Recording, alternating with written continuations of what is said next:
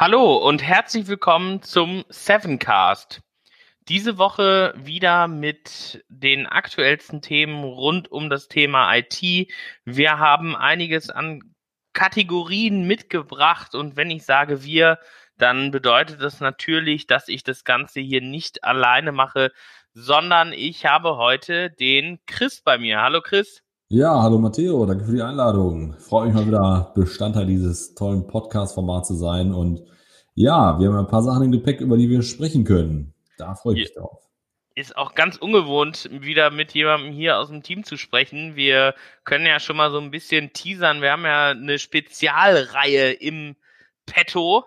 Und da habe ich mich jetzt in den letzten Tagen mit äh, ja, mit, mit unterschiedlichen Persönlichkeiten so aus dem digitalen Bereich unterhalten.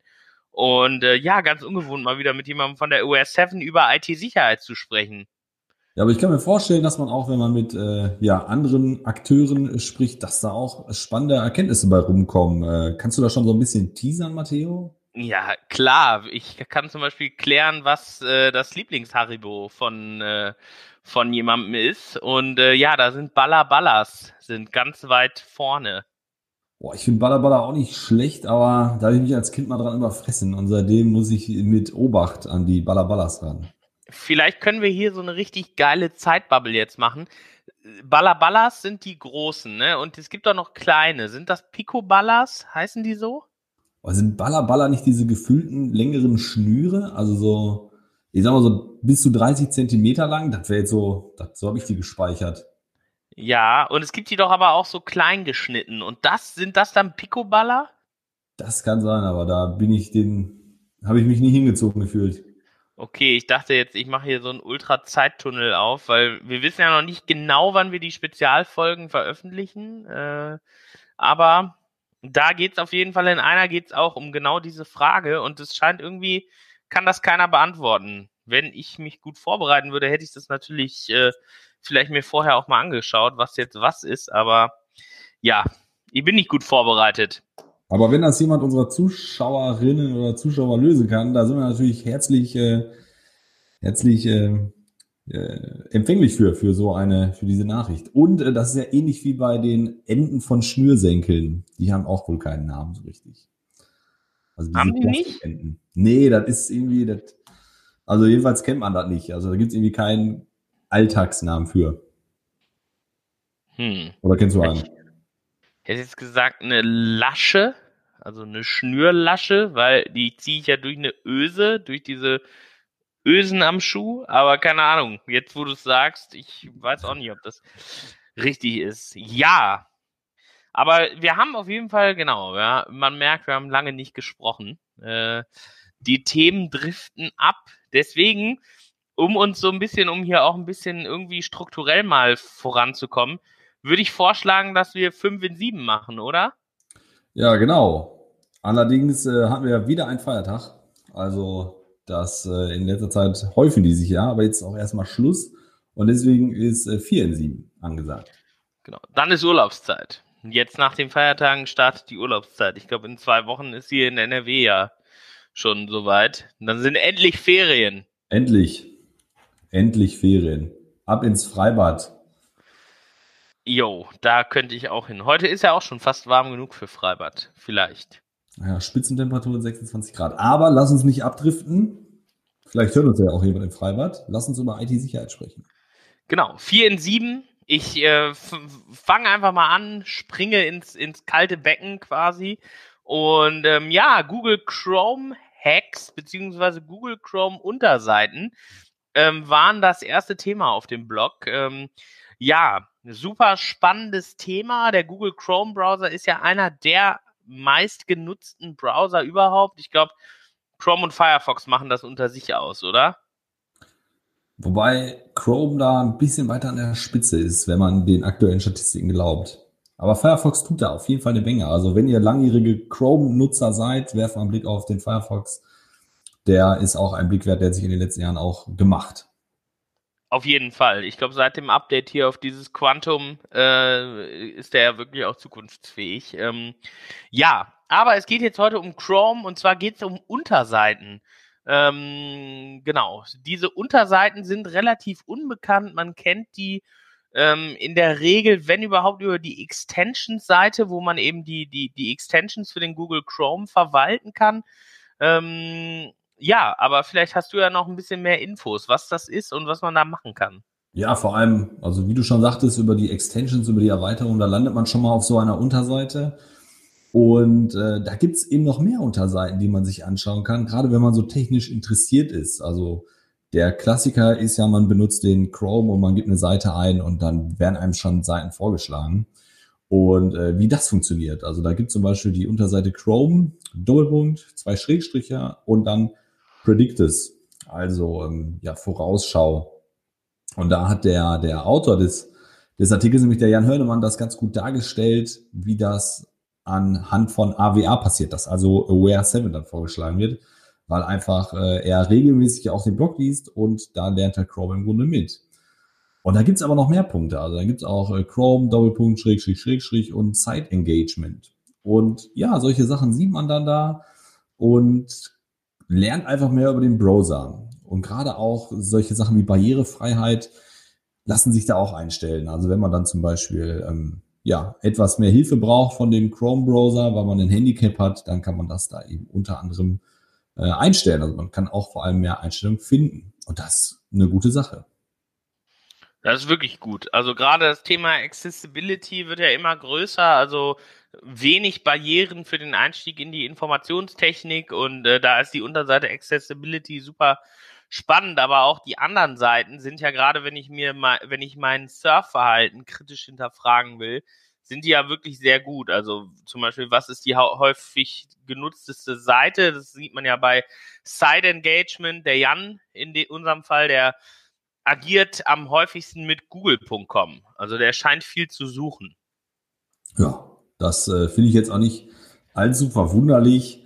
Gefreut hätte mich, wenn da auch OS 7 steht, aber man kann nicht alles haben. Google ist eben eine beliebte Webseite und ist eine erfolgreiche Suchmaschine und vermutlich steht bei den meisten da auch Google, aber vielleicht steht ja bei dem einen oder anderen ja auch DuckDuckGo oder Ecosia oder vielleicht auch eine ganz andere Seite, die als Startseite eingerichtet ist. Da bietet sich natürlich an, OS 7 als Startseite einzurichten.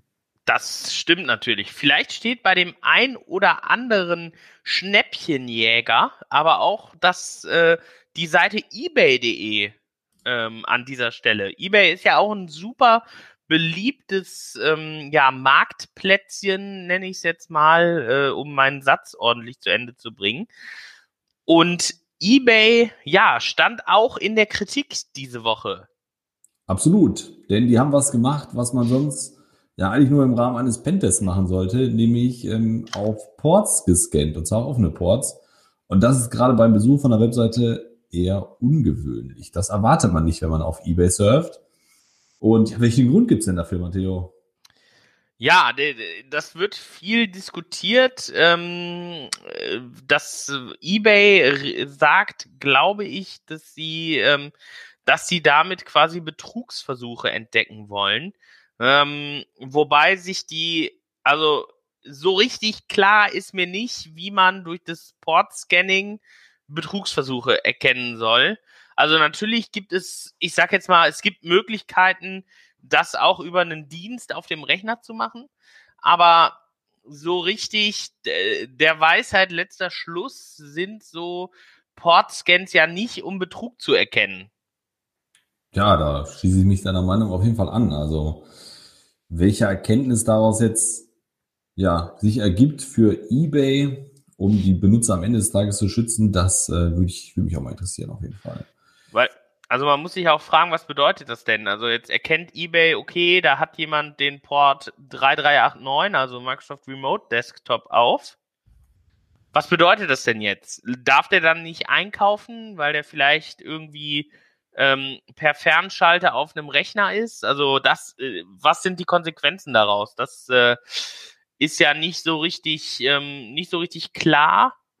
Und ähm, ja, da, da, das wäre so ein bisschen die Frage, was, was passiert denn da ähm, im Endeffekt? Und als Betrüger kann ich ja das auch relativ leicht umgehen, indem ich nämlich einfach am Telefon mich als zum Beispiel Support-Mitarbeiter ausgebe und nach dem Passwort frage. dann muss ich das ja auch gar nicht über irgendein Fernwartungstool machen. Mhm.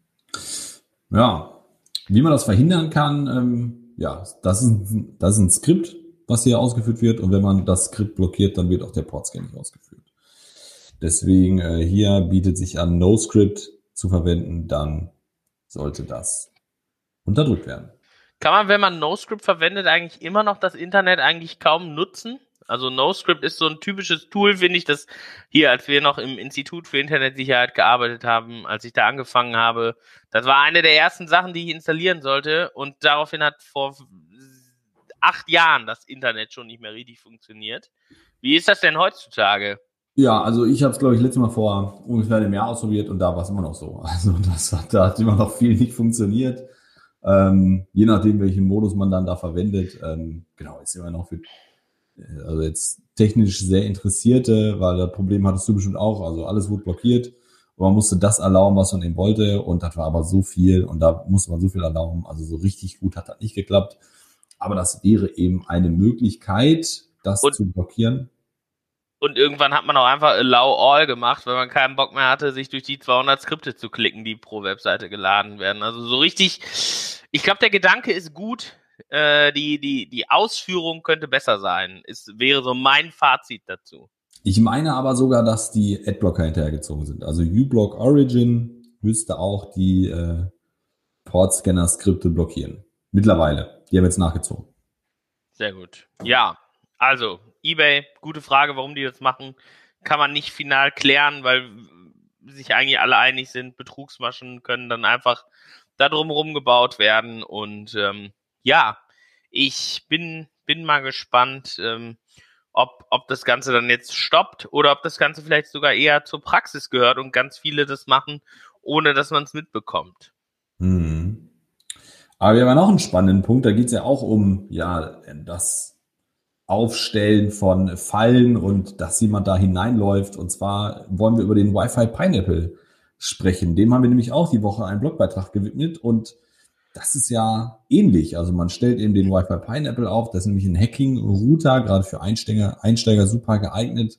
Und dann wartet man eben darauf, dass sich ähm, ja, Geräte einloggen, Daten eingeben. Und das ist besonders möglich, weil das ganze Gerät sehr benutzerfreundlich ist. Genau, ich glaube, man, man bekommt ja einen richtigen, hier, eine richtige Webanwendung damit geliefert, wo man alles konfigurieren kann. Und ähm, ja, der funktioniert, glaube ich, recht gut. Ne? Ich glaube, wir haben ja, wir haben ja beide Versionen hier. Wir haben den Tetra und den Nano. Tendenziell hat der Nano sogar immer besser funktioniert, wenn ich mich da richtig erinnere. Ja, wirklich. Also das ist auch unsere Erfahrung. Also wenn jemand unserer Zuhörer oder Zuhörer damit liebäugelt, einen anzuschaffen, also der Nano, der reicht vollkommen. Also wir haben den Tetra ja damals angeschafft, weil wir gedacht haben, Mensch, auf größeren Veranstaltungen. Und unsere Erfahrung ist, dass der erheblich instabiler läuft. Also der Nano, der ist ja, gefühlt ausgereifter. Jo, und vor allem ist es halt auch wirklich ein super gutes Pentesting-Tool, ne? Wenn man noch ein Akku-Pack dazu packt.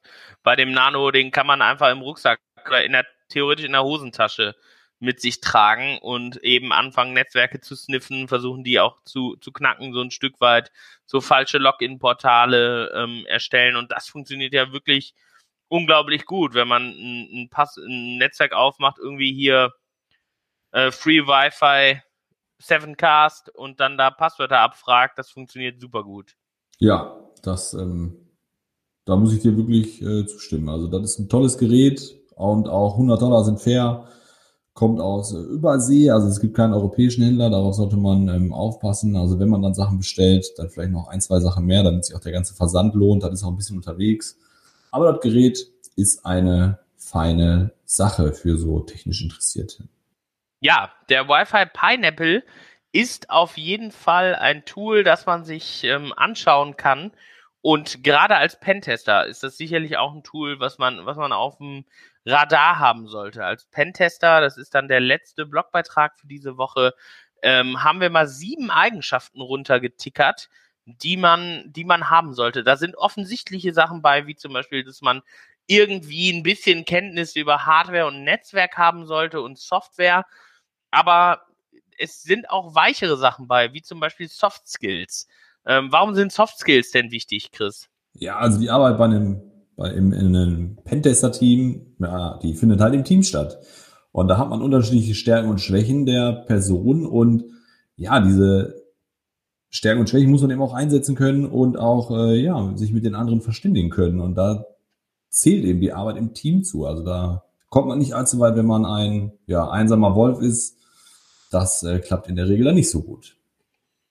Zumindest, zumindest nicht, nicht allzu äh, langfristig. Man muss ja auch immer schauen, jeder Pentester geht ein bisschen anders an die Arbeit, auch wenn es ja Standards gibt, an die man sich hält hat ja jeder nochmal so sein persönliches Hintergrundwissen und schaut eben nochmal vielleicht an der einen Ecke ein bisschen weiter um die Ecke, an der anderen eher kurz und ähm, ja, das ist neben der Sorgfalt eigentlich so der wichtigste Skill unserer Meinung nach, ist eben, dass die, dass die Pentester kommunikationsstark sind und eben auch mit, mit Menschen umgehen können und nicht nur mit Technik.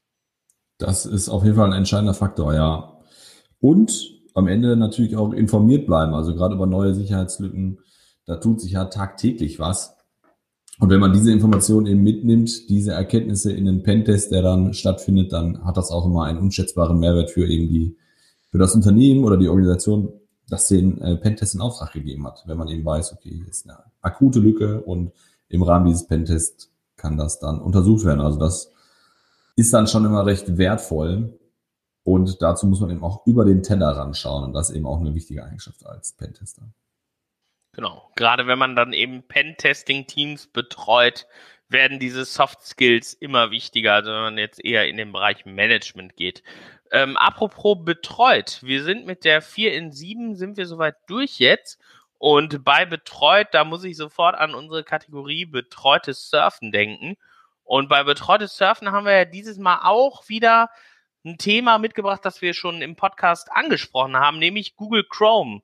Was, äh, wieso müssen wir denn bei Google Chrome mal die Leute an die Hand nehmen und quasi über die Straße führen, Chris? Ja, das äh, nehmen wir zum Anlass, weil auf äh, Google eine Milliardenklage zukommt. Und ähm, genau, ist jetzt ein riesiger Konzern, ist jetzt nichts allzu ungewöhnliches. Aber die Klage bezieht sich auf den Inkognito-Modus des Google Chrome-Browsers. Und das natürlich, äh, ja, also seltsam, weil eigentlich ist ja klar, wofür ist der Inkognito-Modus da? Der ist da, dass eben Daten nur für die Session gespeichert werden. Also wenn man sich irgendwo einloggt, man schließt den Browser, dann ist die Session dann gelöscht und wird verworfen. Und das ist eben der private Modus. Das wird aber von vielen falsch verstanden. Denn der äh, private Modus wird von manchen eben ja so aufgefasst, als wenn dann niemand etwas erfahren würde. Und das ist natürlich nicht so. Ähm, der Inkognito-Modus, der wird auch in den Artikeln, die man eben über dieses, über diese Milliardenklage liest, auch als sogenannter Pornomodus bezeichnet, weil eben viele äh, anscheinend das so benutzen, den Inkognito-Modus, um äh, Erwachsenenerhaltung zu konsumieren.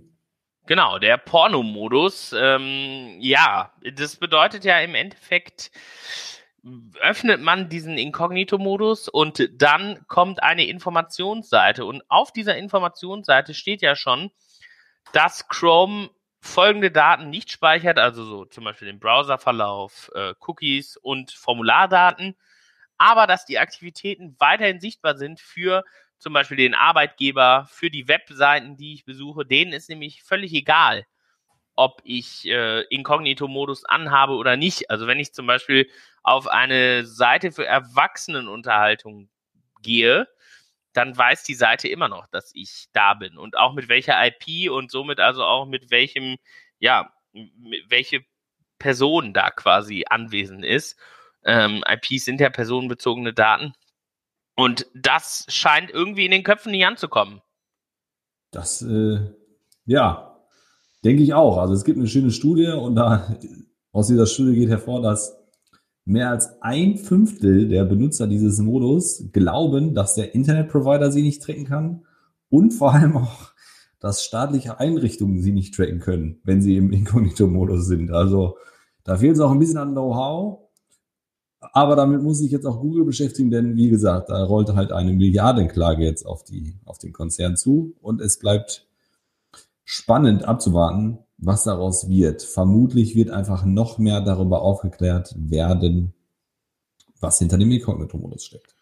Das ist natürlich auch für jeden, also eigentlich für uns ein Schlag ins Gesicht, der die Awareness machen, weil es scheint ja wirklich an Grundzügen zu hapern. Also du kannst ja nicht mal annehmen, dass, dass wenn du in einem Raum sprichst vor 100 Leuten, dass da jeder weiß, was der Inkognito-Modus ist, was der eigentlich für uns in der Technologieblase selbstverständlich ist. Also wenn du warum auch immer du jetzt den Inkognito-Modus anmachen solltest, ähm, kann ja sein, dass du ein Geschenk suchst für mich und nicht willst, dass, äh, dass ich das irgendwie sehe. Wenn wir uns ein Gerät teilen, dann ähm, ja, gehe ich davon aus, du weißt, wie das funktioniert. Aber das, nicht mal das kann man ja als Prämisse annehmen. Das äh, ist leider die traurige Erkenntnis daraus. Äh, da gibt es auch eine, eine urige Geschichte aus meinem privaten Umfeld, nämlich ein äh, guter Kumpel, aus äh, meiner früheren Schulzeit, der hat äh, seiner ja, jetzigen Frau einen Heiratsantrag machen wollen. Also zuerst die Verlobung und hat danach Ringen gegoogelt und gesucht und war auf diversen Seiten. Und äh, kurze Zeit später wurde eben auf dem Tablet, was gemeinsam genutzt wird, eben genau, wurden genau diese Ringe eben vorgeschlagen. Also auf diversen Seiten. Also wurde gesagt, hier ist ein schöner Ring und hier, geh doch hier einkaufen. Und das Doofe war aber, dass eben die zukünftige Frau das Tablet in der Hand hatte und halt diese Werbung gesehen hat. Und das natürlich, äh, ja, da kann man dann Schlüsse ziehen und sich fragen, hm, okay, wieso denn hier die Ringe? Und das liegt einfach daran, dass der, äh, dass der Kumpel eben da gesucht hat und recherchiert hat. Und das ist in dem Augenblick zum Glück nicht aufgefallen, aber für sowas ist zum Beispiel der Inkognito-Modus dann ganz gut geeignet, um eben, ja, das zu reduzieren. Genau, aber wie gesagt, es, ist, es schützt einen nicht davor, dass zum Beispiel der Arbeitgeber das auch mitbekommt. Also wenn jetzt hier der Jan in der Firma ist und der besucht, äh, sucht nach Geschenken für seine Chefs, dann könnten wir das theoretisch sehen. Also wenn wir, wenn wir uns irgendwie auf den Router hängen oder da irgendwelche, eine Firewall zum Beispiel, die Anfragen blockt, äh, das funktioniert ja natürlich, das funktioniert natürlich immer noch. Also es ist wirklich nur lokal auf dem Gerät. Aber der Jan, der benutzt den Inkognito-Modus anscheinend ganz, ganz gut und sorgfältig und von fremden Geräten, weil das ist mir hier noch nicht aufgefallen. Mir auch nicht. Wir bekommen keine Geschenke. Also, das, äh, ja, kann man ja mal, kann man ja mal drüber nachdenken, als Jan zum Beispiel. Ne, wenn er den Podcast hört. Ja, betreutes Wohnen. Also, als äh, Kernelement mitnehmen bitte der Inkognito-Modus. Der äh, ist kein Verschleierungsmodus, sondern nur ein Bequemlichkeitsmodus, dass man eben den Browser im Grunde, dass man dann den Cache nicht löschen muss, nachdem man die Session dann beendet hat. Genau. Das war quasi betreutes Surfen. Und die nächste Kategorie hat auch wieder was mit Hacken zu tun, nämlich Lückenlöcher Schlünde. Da sind wir jetzt angekommen. Und ähm, ja, es geht heute um einen ganz speziellen Hack oder eine spezielle Sache, die gehackt wurde, nämlich der aktuelle Tesla. Tesla Model 3. Also Elektroautos sind ja eh gerade heiß in der Diskussion und ähm, ist auch eine spannende Diskussion, aber wir beschäftigen uns natürlich mit der ja, Manipulation, mit dem Hacken von solchen, ja, mittlerweile stark vernetzten Geräten. Und ja, was ist denn da rausgekommen, Matteo?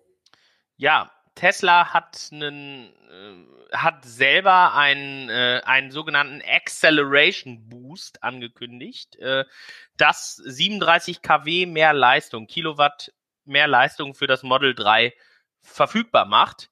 Und ähm, genau, dafür nimmt Tesla 2000 Dollar, glaube ich. Und ja, jetzt hat eine Firma namens Ingenext hat ja den Tesla quasi erfolgreich gehackt und bietet jetzt dasselbe Beschleunigungsupgrade ähm, über eine Hardware an und sorgt hier für 50 PS mehr Leistung.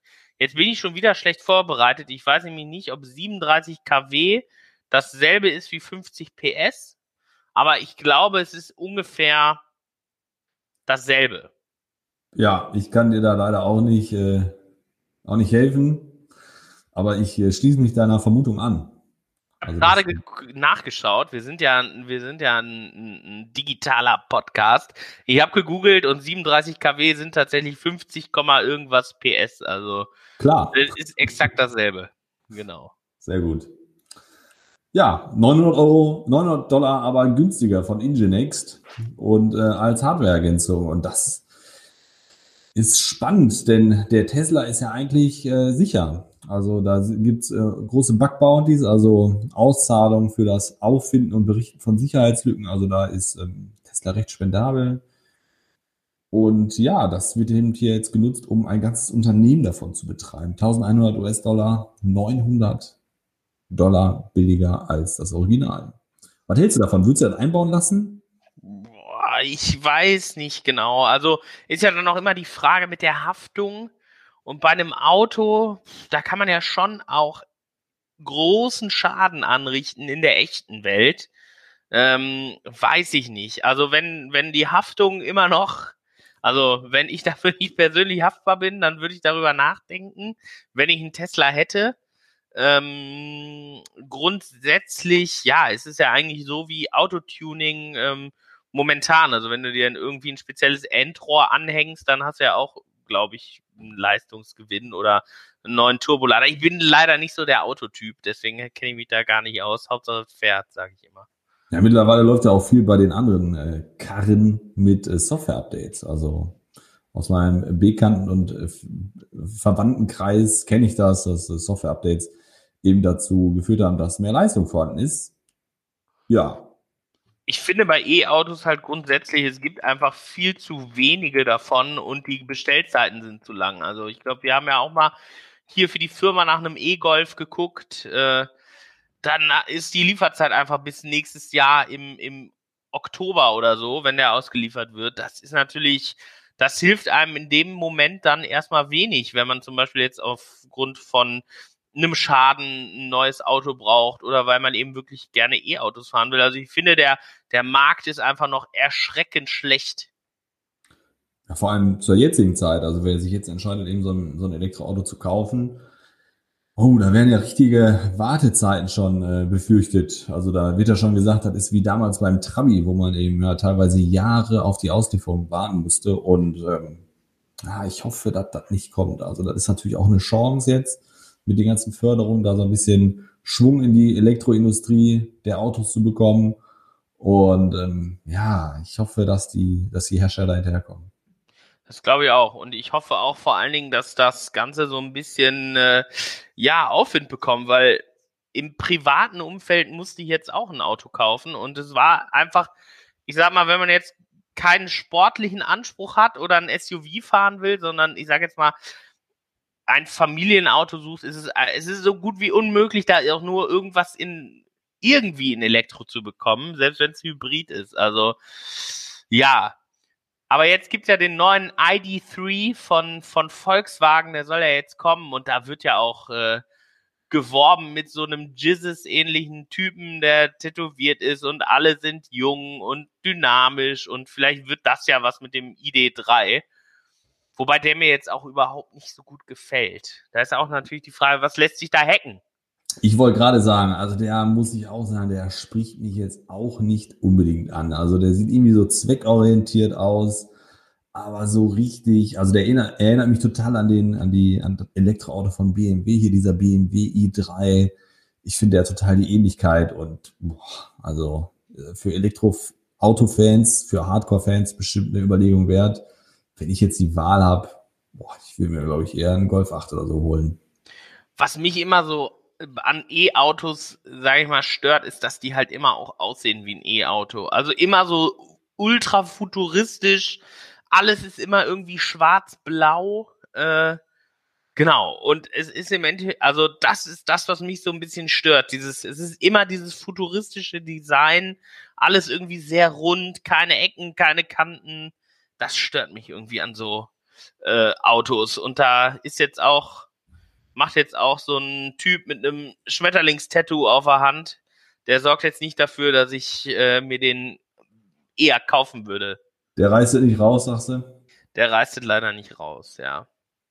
Apropos Tattoo auf der Hand und tätowiert. Weißt du, wo viele Tätowierte immer sind und nicht Tätowierte und wo allgemein viele Menschen immer rumhängen? Im Augenblick zu Hause.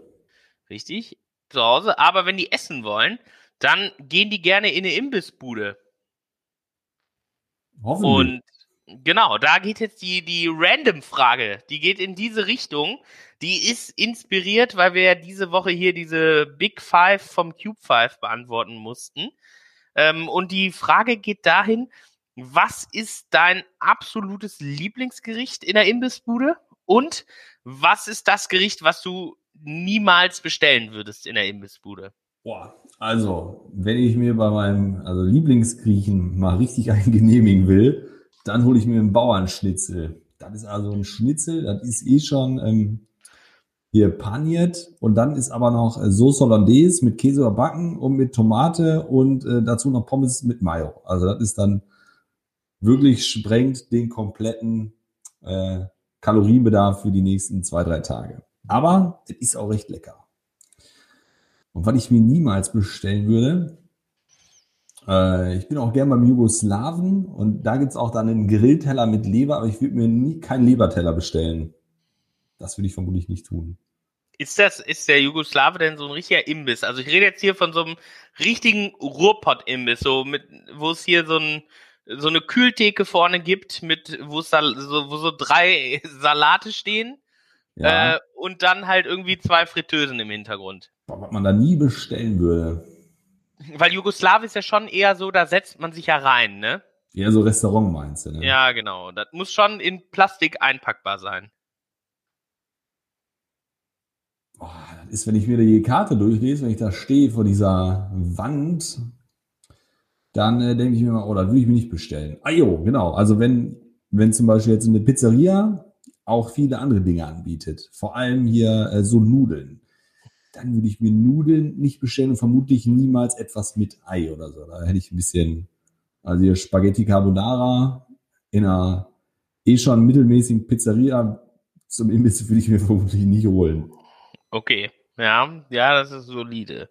Wobei ich von dem Schnitzel, also ja, das Schnitzel, das die Tomaten, die haben mich nicht überzeugt auf dem Schnitzel. Ich weiß nicht, was, warum da Tomaten sind. Ich lade dich mal ein, die überzeugen dich du. Ja? Mhm. Okay. Ja, ich bin ich bin allgemein halt kein Fan von so warmen Tomatenscheiben. Wenn die einfach irgendwo drauf liegen, mag ich auch nicht auf Pizza oder so. Deswegen vielleicht ist es vielleicht ist das äh, was sehr subjektives. Aber die sind gut integriert. Also das ist, die passen da gut hin, die fühlen sich da wohl. Die sind ein bisschen heiß, da muss aufpassen beim Essen, aber ansonsten ist das wirklich eine wirklich solide, eine wirklich solide Mahlzeit. Sehr gut. Ja, bei, bei mir ist es äh, tatsächlich genau umgekehrt. Also ich würde mir in der Imbissbude eigentlich nie einen Schnitzel bestellen. Hat ist, also das ist, das ist das, was ich nie bestellen würde eigentlich, ist ein Schnitzel in der Pommesbude. Weiß ich nicht warum, aber habe ich, habe ich glaube ich auch noch nie. Ich habe noch nie einen Schnitzel in der Pommesbude bestellt was, und das ist denn? immer das, was mich am was, wenigsten. Was, was denn für ein Schnitzel? Was würdest du denn dann essen? Also hier ähm, richtiges Schnitzel, also jetzt zum Beispiel hier Schnitzel Wiener Art, also nur die Art oder wirkliches Wiener Schnitzel? Was ist dir lieber? Ach, ich, äh, mein Lieblingsschnitzel ist Jägerschnitzel mit, also mit so Rahmsoße mit Pilzen. Äh, Schwein oder Kalb? Pff tatsächlich ist jetzt sehr, das beste Schnitzel, das ich je gegessen habe, war in Köln. Das war ähm, aus Gluten. Also so ein veganes Schnitzel. Das war richtig das geil. Mit, yo, das war das beste Jägerschnitzel, was ich bis jetzt gegessen habe. Ansonsten ist mir das eigentlich, äh, ich, bei Schnitzel, ich finde Schnitzel schmeckt halt immer gleich am Ende des Tages. Mehr oder weniger. Deswegen, ich bin, ja, Deswegen, also in der Pommesbude würde ich halt ein Schnitzel ist mein absolutes äh, Antigericht. Würde ich nie bestellen in der Pommesbude. Was ist denn dann deine Empfehlung? Was würdest du denn auf jeden Fall bestellen? Taxiteller. Am Taxiteller kann man nämlich ablesen, wie gut ist die Bude allgemein. Also da sind nämlich Pommes bei, da kann man ja schon mal viel sagen. Es gibt ja auch zum Beispiel, gab es lange Zeit von der Watz, gab es die goldene Pommes für die besten Pommes im Ruhrgebiet. Dann die Currywurst ist, finde ich, wenn das eine Fertigsoße ist, das sagt auch schon viel aus über den Betrieb. Ähm, und dann das Gyros. Also da kommt eigentlich alles zusammen, was man wissen muss über die Imbissbude. Wenn da der Taxiteller gut ist, dann ist meistens auch der Rest gut. Also so eine, so eine Heirat im Ruhrpott auf dem Teller, ne? Ja, genau, genau. Ich glaube, den Griechen drehen sich die Zehennägel nach oben, weil dann hat Gyros für ver verwendet wird und das ist kulturell, glaube ich, ein, ein, Schlag ins Gesicht, aber ansonsten Ah, Taxiteller. Was hältst du denn von, Dün von, von Pita? Eine gute Pita finde ich auch gut. Wenn da Pommes drin sind und die so richtig, ja, das kann man auch essen. Da ist so viel Krautsalat drauf, da kann ein bisschen runter. Mm, du musst dann Pita mit Metaxa hier überbacken. Das ist Boah. immer eine gute Bank. Hört sich aber auch gut an. Metaxa-Soße. Ja.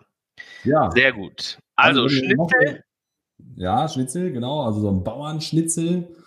Und ähm, genau. Und äh, was ich nicht bestellen würde, wäre eben was, was überhaupt nicht zu dem Laden passt. Ja, eine Pizzeria, die auch indisch macht zum Beispiel. Oder ja. ein, ein, indisches Restaurant, das auch Pizza macht. Das, ja, das stimmt. Das passt nicht. Das stimmt, das stimmt. Schnitzel esse ich nur im Restaurant. Also, wo man sich richtig hinsetzen kann. Das vielleicht nochmal, um das auch so ein bisschen aufzuweichen, das Thema, weil grundsätzlich mag ich Schnitzel, aber nicht aus der Imbissbude. Ich nehme dich mal mit. Sehr gut, mach da das. Da kann man sich hinsetzen. Ja, sehr schön, sehr schön. Dann äh, ja, ist mein, mein Essen ja geklärt fürs Wochenende. Gut, Chris, hast du noch irgendwelche letzten Worte, bevor wir, glaube ich, mal zum Ende kommen? Wir nehmen nämlich, glaube ich, schon ganz schön lange auf für, für Sevencast-Verhältnisse. Och, nö, ist eigentlich eine entspannte Runde. Also jetzt bahnt sich ja langsam die Urlaubszeit an. Vielleicht für den einen oder anderen eine gute Möglichkeit, mal die vergangenen äh, Episoden zu hören, für die, die gerade erst einsteigen und erst auf unseren Podcast aufmerksam gemacht worden sind. Und Machen wir eigentlich Sommerpause mit dem Podcast? Also ich würde jetzt mal spontan sagen, nein.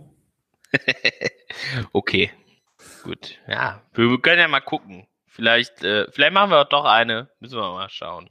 Ja, ganz schlecht das Nein raus, rausschneiden und äh, von Siri ein Ja einfügen, als ob das, äh, ja, genau. Uns fällt das schon mal ein. Sehr gut. Okay, wenn du auch nichts mehr hast, dann äh, ja, würde ich sagen, vielen Dank für das Gespräch. Ähm, wir hören uns wieder, wenn die Zeit es zulässt. Und ja, nächste Woche aber ist wieder ganz normal der Sevencast samstags auch wieder dabei. Vielleicht mit uns, vielleicht nicht mit uns, das weiß man ja vorher nie genau. Deswegen vielen Dank für das Gespräch. Danke, Matteo. Schönes Wochenende, ne? Schönes Wochenende und denkt dran, mit dem siebten seid ihr sicher im Internet. Tschüss. Tschüss.